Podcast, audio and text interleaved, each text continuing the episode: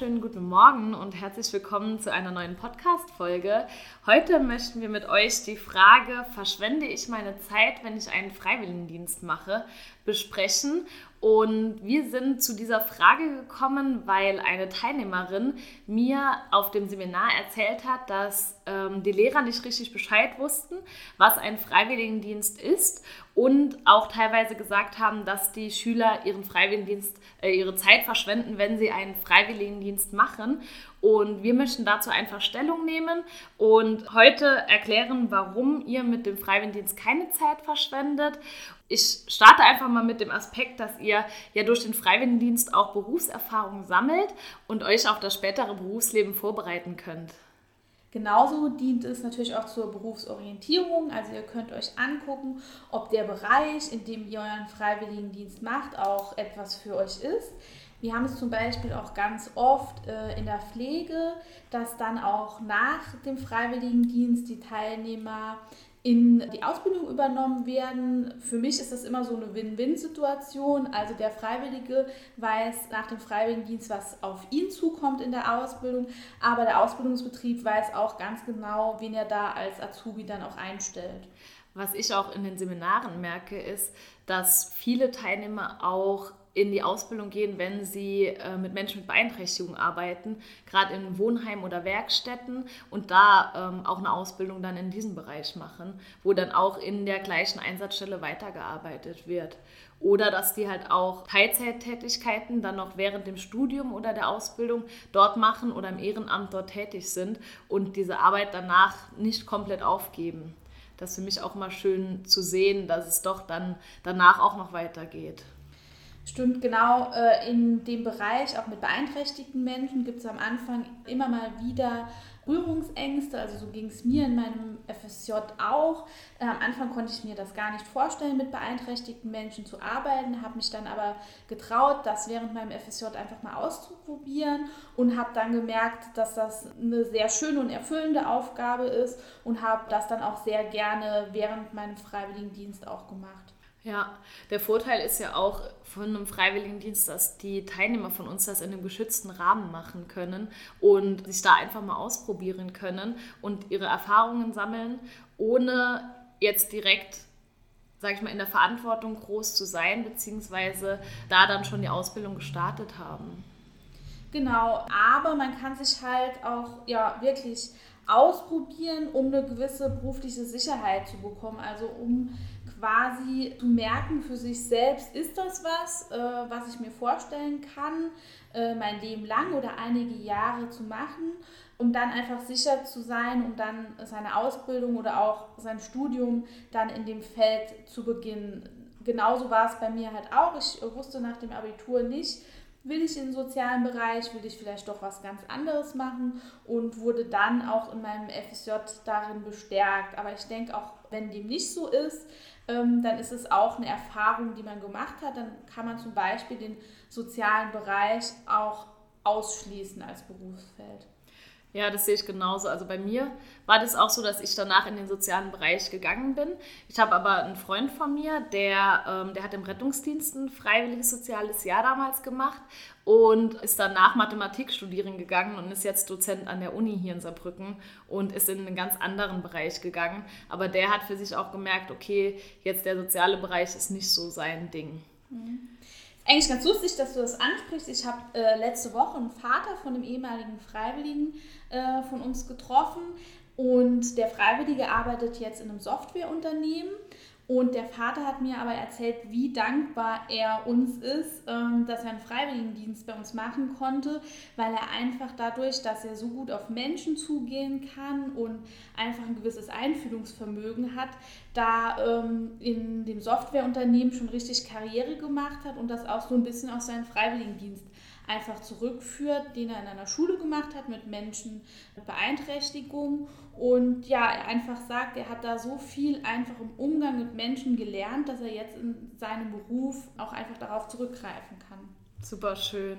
Das ist auch das, was ich so ein bisschen in den Seminaren oder in der Arbeit mit den Teilnehmern merke, dass die sich in dem Jahr persönlich sehr stark weiterentwickeln und dass da dann auch viele Ängste oder Hemmungen, die am Anfang von dem Kurs ja noch da waren, verloren gehen und die sich danach auf einmal trauen, vor der Gruppe ein großes Referat zu halten oder wie jetzt bei mir im letzten Seminar Kurzfilme zu drehen und selbst die Schauspieler zu sein, was sie sich vielleicht am Anfang von dem Freiwilligendienst noch nicht vorstellen konnten und da einfach an Selbstvertrauen und auch an Selbstsicherheit gewonnen haben.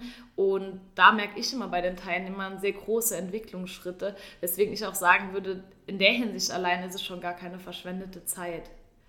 Mhm, das stimmt. Und es ist auch einfach keine verschwendete Zeit, weil ähm, die Menschen in der Einsatzstelle einen einfach brauchen. Also da fällt es einfach auf, wenn der FSJler oder der BFDler auch mal auf dem Seminar oder auf dem Bildungstag ist oder auch mal krank ist, das berichten auch ganz oft Teilnehmer, dass dann die Klienten, sei es jetzt Kinder oder Senioren oder beeinträchtigte Menschen, nach den freiwilligen Fragen sagen, wo warst du denn?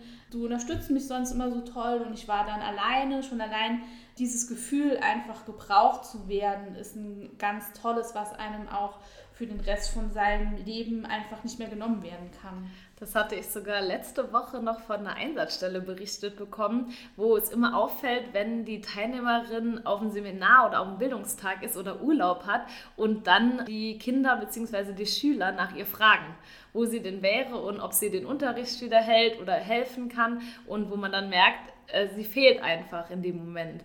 Das fand ich auch super schön als Rückmeldung. Mhm.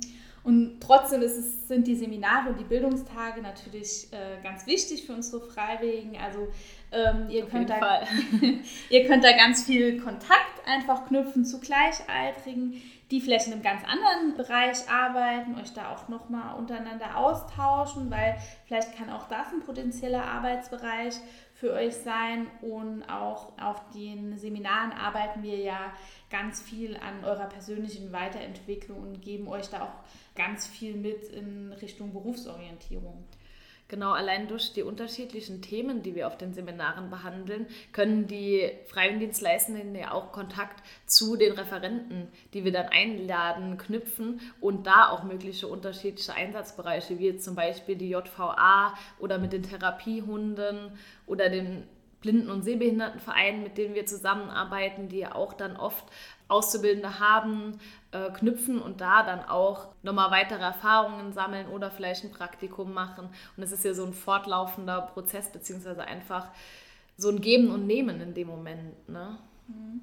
Ja, Annika, du hast schon angesprochen, also wie vielfältig unsere Seminare sind. Das bekommen wir auch äh, immer wieder von unseren Freiwilligen zurückgemeldet, dass es eben nicht so ist wie in der Schule. Die haben am Anfang immer so ein bisschen Angst, oh, muss ich jetzt nach so vielen Jahren in der Schule schon wieder lernen, äh, muss ich schon wieder acht Stunden in einer Bank sitzen. Das ist ja bei uns in den Seminaren ganz anders. Da lernt man eher durch Mitarbeit und dadurch, dass man sich einfach beteiligt und ganz viele Fragen stellt. Zum größten Teil distanzieren wir uns ja auch so ein bisschen von diesem Schulcharakter und gehen auch mehr über diese praktische Erfahrungen, über diese Hospitationen und machen sehr viel Selbsterfahrung, wo ich auch denke, dass das sehr gewinnbringend für die Teilnehmer ist und dass sie da dann einfach mal andere Erfahrungen sammeln können und neben der Orientierung natürlich auch durch dieses freiwillige Sozialjahr bzw. den Bundesfreiwilligendienst sich diese praktische Anerkennung für die Fachhochschule oder für die Ausbildung, das Studium holen können, sodass sie dann nach diesem Jahr auch die Fachhochschulreife nachholen können bzw. dann den praktischen Teil für die Fachhochschulreife haben oder an der Uni Vergünstigungen auf ihren NC-Schnitt bekommen, also dass der dann nochmal gesenkt wird. Genau. Also ich denke, wir sollten euch überzeugt haben, warum Freiwilligendienst kein verschwendetes Jahr ist. Gebt gerne äh, unsere Folge und auch unsere Kontaktdaten an Menschen weiter, die immer noch der Meinung sind und dann werden wir uns mit denen in Verbindung setzen. Auf jeden Fall. Und wenn ihr noch Ideen habt oder Punkte habt, weswegen ihr den Freiwilligendienst keine verschwendete Zeit findet oder auch selber einen Freiwilligendienst gemacht habt und wir jetzt irgendwas nicht gesagt haben, lasst uns gerne über Facebook, Instagram daran teilhaben. Dann nehmen wir das gerne noch mit auf. Ansonsten könnt ihr uns natürlich folgen auf Facebook oder Instagram. Da sind wir auch sehr aktiv und gerne auch eine Bewertung da lassen, wenn euch die Folge gefallen hat. Und wir würden uns dann verabschieden denken, wir haben unseren Standpunkt soweit klar gemacht und wünschen euch natürlich schöne kommende zwei Wochen. Und ja, vielleicht noch zu der Aufgabe von der heutigen Folge.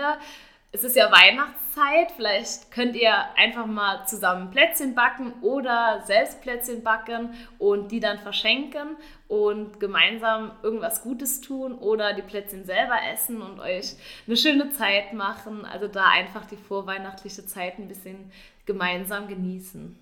Genau, das werden wir nämlich genauso machen und wünschen euch jetzt schon mal frohe Weihnachten.